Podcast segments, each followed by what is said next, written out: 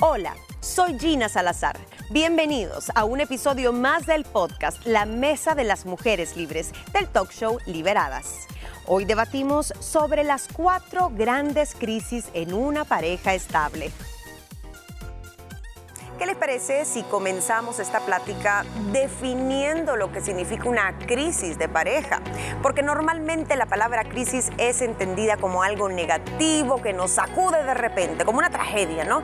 Pero si hablamos de crisis en una pareja estable es normal y podemos verla como una etapa o momento de reflexión para cuestionar dónde estamos parados en esa relación y para dónde vamos, ¿no? Es completamente válido que nos cuestionemos cosas como si te gusta tu vida en pareja, o si estás aburrida. ¿Quisieras cambiar algo tuyo o de él? Y lo más importante, ¿existe un verdadero compromiso mutuo para trabajar y así cambiar o mejorar esa relación? Las crisis de pareja son comunes y son una oportunidad para tomar uno de dos caminos. Y ninguno está malo, pero hay que estar seguro.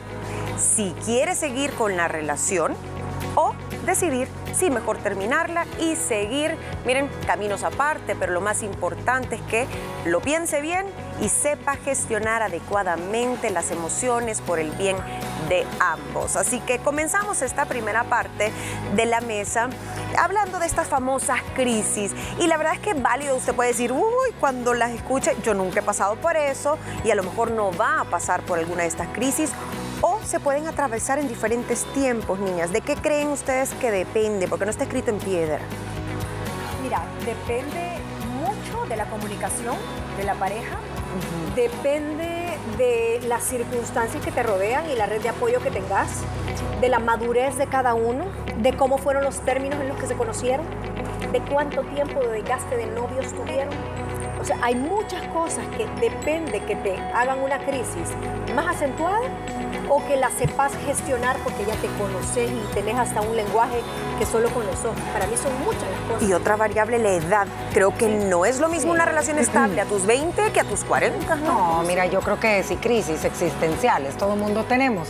Desde que estamos adolescentes, que no sabemos qué va a ser de nuestra vida, ¿cómo no vamos a tener una crisis con nuestra pareja, hasta con los hijos? Vaya, hay momentos en que hay crisis de padres e hijos. Yo creo que es todo lo que dijo Mónica, es un licuado de muchísimas cosas, depende en qué etapa de relación estás, ya sea en tu matrimonio o si vives eh, en pareja, y tiene mucho que ver por ejemplo, la edad de los hijos, Gina, si estás en la crianza, o si tus hijos dejaron, el te quedas con el famoso nido vacío, o depende si estás entrando a los 40 años, entonces estás como en esa crisis que dices, hey, ¿qué onda? Ya tengo a mis hijos un poquito más grandecitos, ya vuelvo a tener tiempo para mí. Dependen muchísimas cosas y también depende cómo estés tú en ese momento de tu vida, cómo como mujer tú te sientes también, porque para mí también el tema emocional de cómo una se siente es un es un parte Son muchas variables, edad, la madurez que uno tenga, el grado de compromiso no solo de uno, sino el de la pareja, porque aquí no importa si usted quiere salvar la, relación en una crisis, es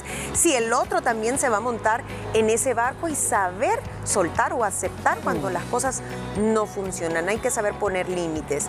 Hablemos de cuestiones muy puntuales que son las que desencadenan estas crisis para luego pasar a las crisis por etapa, ¿no?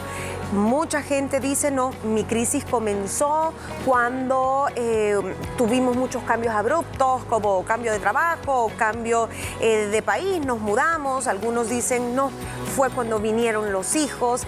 ¿Cuáles son esos detonadores de crisis que te ponen a prueba a lo largo de la vida? Rutina.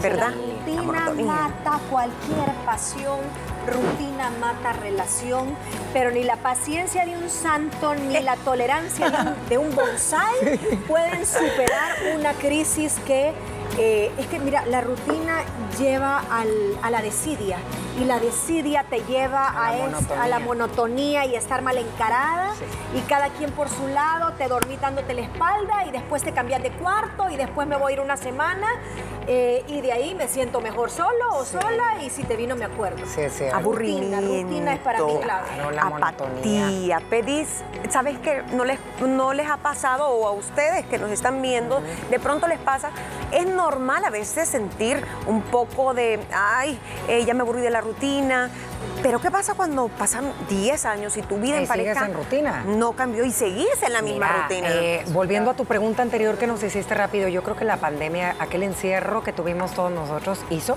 que muchas parejas entraran en crisis porque se volvieron a reencontrar y a conocer. Porque hay que destacar que no es lo mismo cuando tú iniciaste tu con tu pareja, cómo era Gina, cómo era Ana Pau, cómo era Moni en ese momento, a como somos 10, 15 años después. Entonces te vuelves a reencontrar y ahí hay cosas que ya no te gustan, ¿va? que ya como que no te molestan. Y ahí es cuando dices, hey, prefiero quedarme mejor con la rutina que tenía que esto que no me gusta. Claro, o peor, a pesar de que cambian y que crecen no ambos, viven en rutina. Eso me- Qué Claro. triste, ¿no? Uno avanza Que ya te sabes cuál es tu- laboralmente, vas creciendo, vienen los hijos, pero ustedes dos, la pareja, lo mismo. La otra Ah, o el otro detonante para mí es la pareja que pelea constantemente. Ay, los no. pleitos continuos. El peleonero. Es peleonero. Hay, pele- hay crisis que Sí, se sí. hacen por la misma naturaleza de una crisis, tener peleas, discusiones fuertes, hasta Claro. subidas de tonos de voz que son fuera de lugar. Pero aquella pareja que todos los fines de semana un pleito, Ay, no. lo invitas, ay, no es que andan peleados, Ay. cosa, ay, no, es que mira, le agarró la luna y te después de después de 10 años de tener esa rutina de pleitos. Lo mandas a la luna, de conciliación, cuando llega uno más temprano que el otro a una etapa de madurez, decís, yo no estoy dispuesto a estar en esta peleadera de niños, ya estoy harta o harto, salud. Y sí es cierto, hay parejas que viven peleando todo el La tiempo. diferencia de caracteres también, a ¿Sabes? Yo también que creo que llega a entrar una crisis.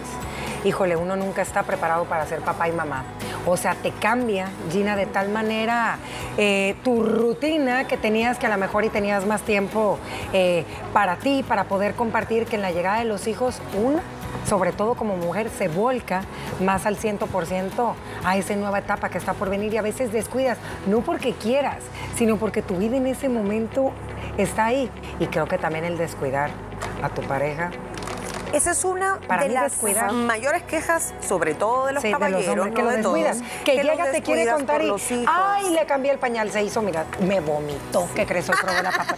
Y la uno oliendo a vómito. Y el otro así como que otra vez ahí voy a Pero también creo que las mujeres, lo- es cosa de dos en ese sentido, Es porque no se ayudan. Sí. No. Él, el hombre no se quiere Sí. involucrar y quiere a la mujer divina con sus labios rojos maquillada y entaconada con, sus estiletos y el niño dormido y ella quiere que le pongan atención. Entonces yo creo que tiene que haber un balance, pero coincido que es uno de los detonantes. Están viviendo diferentes momentos. Totalmente. y se extraña lo que se tenía al principio. Entonces aquí hemos tocado interesante, diferencia de madurez, se crece por aparte, llegan los hijos, el amor se transforma, el tiempo ya es dividido, son como un filtro, entonces todo es un nosotros, pero incluyendo ellos y no un nosotros de dos.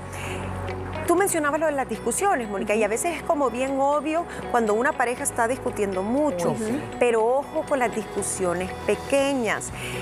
Si usted discute hasta por el más mínimo detalle de por qué pusiste la camisa aquí y no aquí, o por qué vamos a ir al campo y no a la playa, o siempre, o, su- o tu pareja siempre te está repitiendo algo que le molesta, muchas veces no importa tanto la queja en sí, no es el vaso, no es la camisa mal puesta. A veces hay algo detrás que no nos saben expresar o que nosotros Sí. no estamos expresando bien. Entonces a veces hay que ver ¿Qué hay detrás de esas pequeñas discusiones? No hay que esperar a faltarse respeto. Infidelidades obviamente producen una de las crisis más grandes y más difíciles de superar. Problemas con las familias políticas también pueden causar una crisis severa en la familia y en la problemas pareja. económicos, Gina, cuando están pasando un declive económico a lo mejor sí, y sí, sí. tu pareja eh, cambió de trabajo, no sé, eh, vienen las crisis, vienen crisis fuertes y ahí te das cuenta que hay que estar al pie del cañón. Yo también siento que las crisis te pueden llegar a dar a las mujeres, sobre todo cuando estamos en este proceso hormonal, cuando estamos...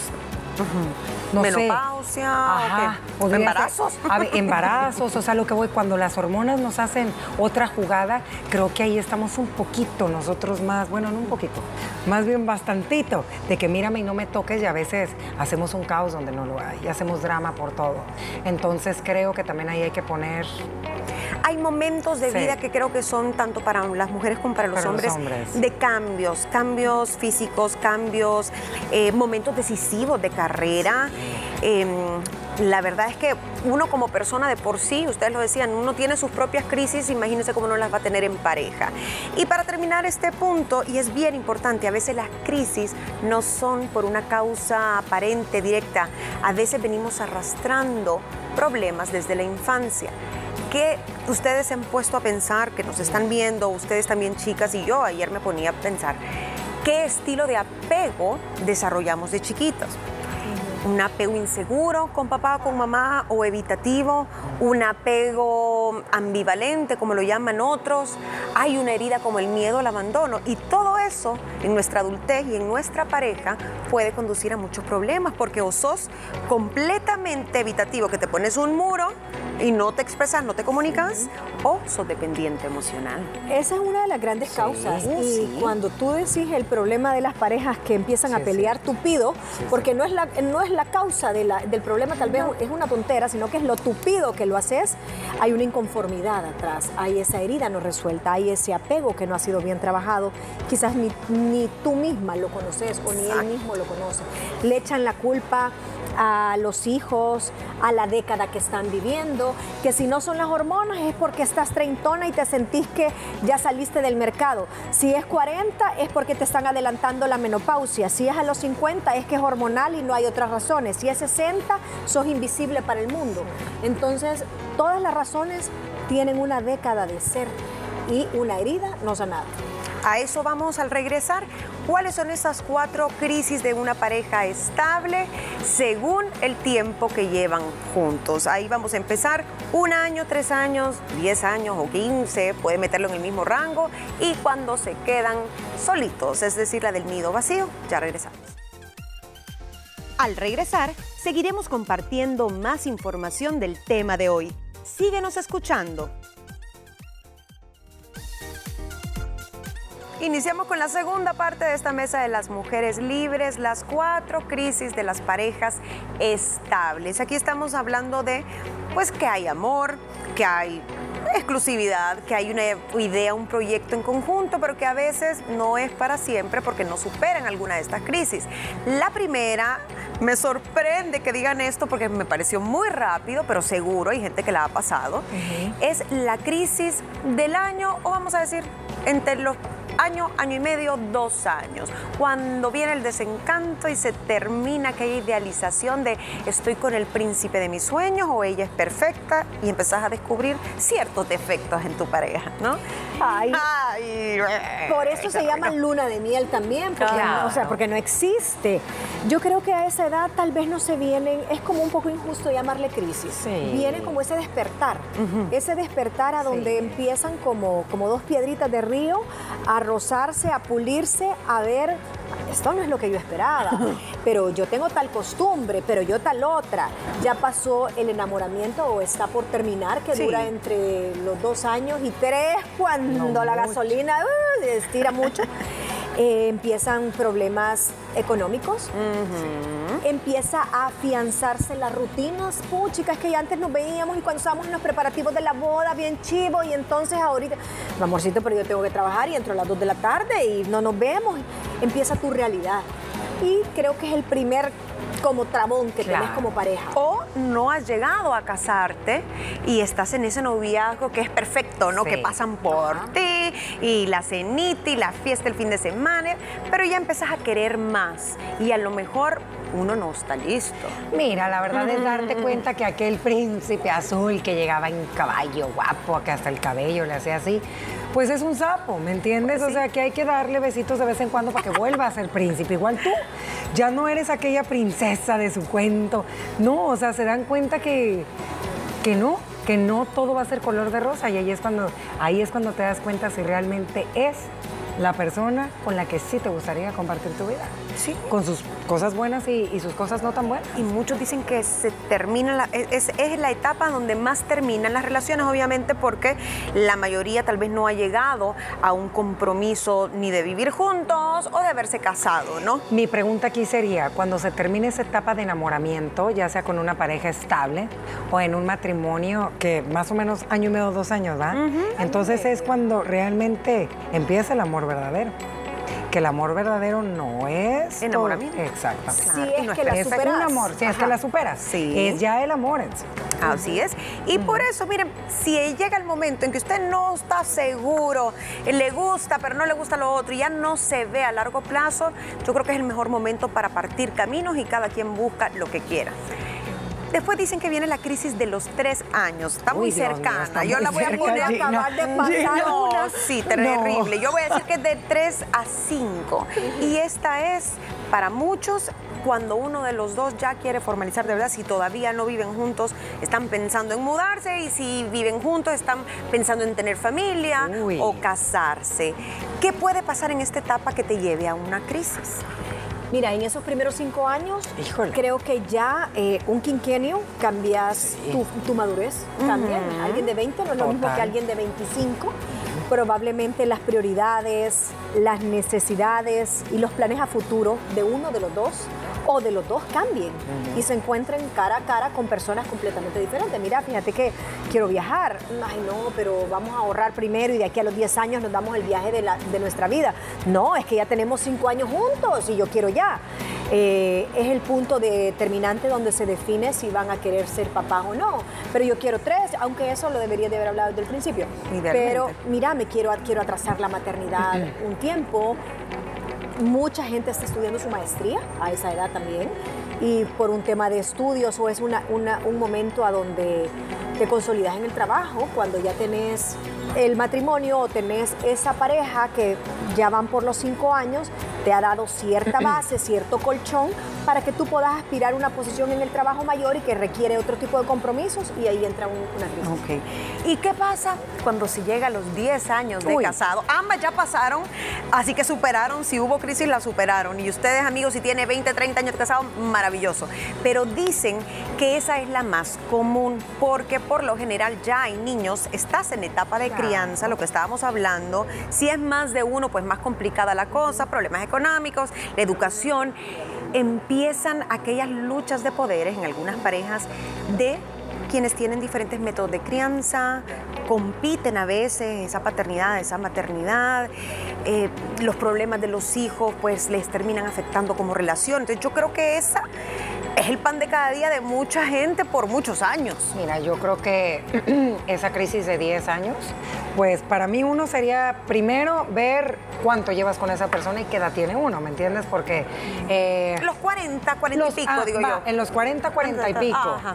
Yo sí creo que es eh, una etapa, no sé si la vería como de, eh, se me hace más difícil la que Mónica mencionó, la de los 5 años, Gina, la de los 10, porque creo que la de los 10, si ya tienes hijos y estás criando, como que ya vas más de salidita, y en la de 5 estás pensando, como, ay, la cara de Mónica. Es que bueno, creo ¿será que? Yo creo que ahí es donde más se enfría la relación. Yo, a la- yo a lo de- en la crisis de los 10 me divorcié, Sí. mamita. Sí, Ah, los sí, Sí, 10. cuando con el estás papá de en mis hijos, sí, sí, sí. piñata, colegios. Yo, eh, eh, Es y que- te lo hablo, te hablo mi experiencia. O sea, Ajá. a mí la crisis de los 10 años Te pegó. no, me llevó al tribunal a divorciar. O sea, y el, del papá de mis hijos. Que fue la 10 años. rutina, la monotonía, la... Fueron varias cosas. Ajá. La edad muy corta con la que nos habíamos eh, casado. Eh, ya teníamos tres hijos de diferentes edades. Ya no había un propósito de, ay, cuando vengan los niños. No, ya los tres estaban y ahí no había salvación. Ya habíamos pasado crisis económicas que nos costó porque estábamos muy, muy bichitos, como decimos. El- el- fue muy cuesta arriba y eso nos desgastó.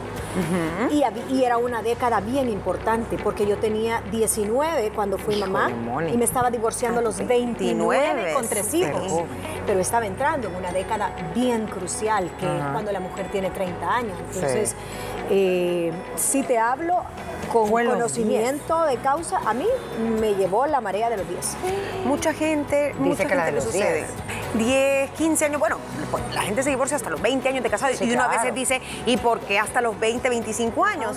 Y eso me lleva a la del nido vacío. Mucha gente Claro. no supera el ya no tener, es que fíjate que esta se viene cocinando desde antes. Si dicen, ¿no? Porque yo no tengo hijos, que si siempre los hijos se convierten en el centro, el motivo eh, La de la plática, relación, la todo, plática, todo, todo, todo. Sí. cuando estos se van, Qué quedan feo. dos desconocidos. Ya no sabes qué hacer con tu vida, ya no le encontrás, dicen objetivo, te aburrís, se voltean a ver y son dos perfectos extraños. Totalmente. Y de verdad, mis respetos para quienes a lo mejor les pegó casi en la edad de la jubilación, dicen, hoy sí voy a vivir mi vida, de mutuo acuerdo toman la decisión y dicen, no, esta crisis como pareja no la vamos a superar, superémosla por aparte, ¿no? Y a mucha gente le pasa. Casi me voy en la segunda ola. Veo la no, Mónica no, así. no, no, no. clic, clic, clic, No, pero sí estoy con la etapa del nido vacío Sí. y si lo sabes gestionar. Es duro, dicen. bien. Es duro, es duro, pero en nuestro caso quizás como tenemos, no, no te- no sé cómo te puedo decir, o sea, nuestro matrimonio fue como un refresh para los dos, probablemente eso nos ayudó a que el nido vacío no nos pegara tanto. Fíjate que yo analizando todavía esta crisis de los 10 años, no sé. Sí, tiene que ver mucho también en cómo estaba la relación de pareja y el tiempo que tú te das con tu pareja que no tiene nada que ver con los hijos, ¿me entiendes? Entonces creo que ahí estaría la clave para no caer en esa crisis, porque sé que obviamente cuando uno está en época de, de crianza, los niños te demandan muchísimo tiempo, energía, todo, todo, todo, todo, todo. Pero si te lo sabes gestionar y sobrellevar, creo Ah, que esa pudieras es- evitarte el- como la idea. irte por, por un ladito, Claro, fíjate, me quedé. claro. Ya voy a analizar todo Y- y, perfectamente. definitivamente hay remedio, porque estamos hablando Sí. de crisis que no necesariamente desembocan en una separación, Ajá, sino no, que se deben sobrellevar si las razones son las Sí. correctas, ¿no? Y mucha gente pues no las aguanta. Y para terminar con esta del crisis del nido vacío, dicen que es momento de reinventar la relación, de cambiar la perspectiva, de decir, ok, nos perdimos 10, 15 años como pareja, pero viajemos, eh, hagamos todo aquello que no pudimos cuando teníamos a los niños, porque no había dinero, porque habían otras prioridades, y te reencontrás. Y hay muchas parejas que uno las ve y son como que parejitas de novios de la mano y Enamorados, enamorados. Sí. Sí. Se puede. Sí, se puede, sí y se puede. siempre encontrar, si hay amor y si hay comunicación, encontrar siempre el motivo para reinventarte. Mira, Siempre. y también yo creo que el amor se transforma, el amor madura. eh, y no es lo mismo al inicio de tu relación a cuando ya, en mi caso, vas eh, en, en la mitadcita, o sea, no estoy tan avanzada porque todavía mis hijos no, no se han ido. Les faltan muchos años, bendición me doy que la vida me dé. Pero tenés verlos. relación con Jonathan. Pero tengo, era lo que yo voy, o sea, yo tengo muchos años de relación eh, con él y si yo pudiera repetir la historia, la volvería a repetir de la misma manera. Y yo sí creo que el amor se transforma, pero también uno le tiene que echar ganas. es. Tienes que reinventar. Y a eso me lleva el punto de conclusión. Hay que regarlo, como las plantitas Sí, dicen, sí, no mantenerlo, no dejar que las cosas lleguen a un extremo. Hay que trabajar la inteligencia emocional, hay que tener comunicación asertiva, respetuosa, no victimizarse.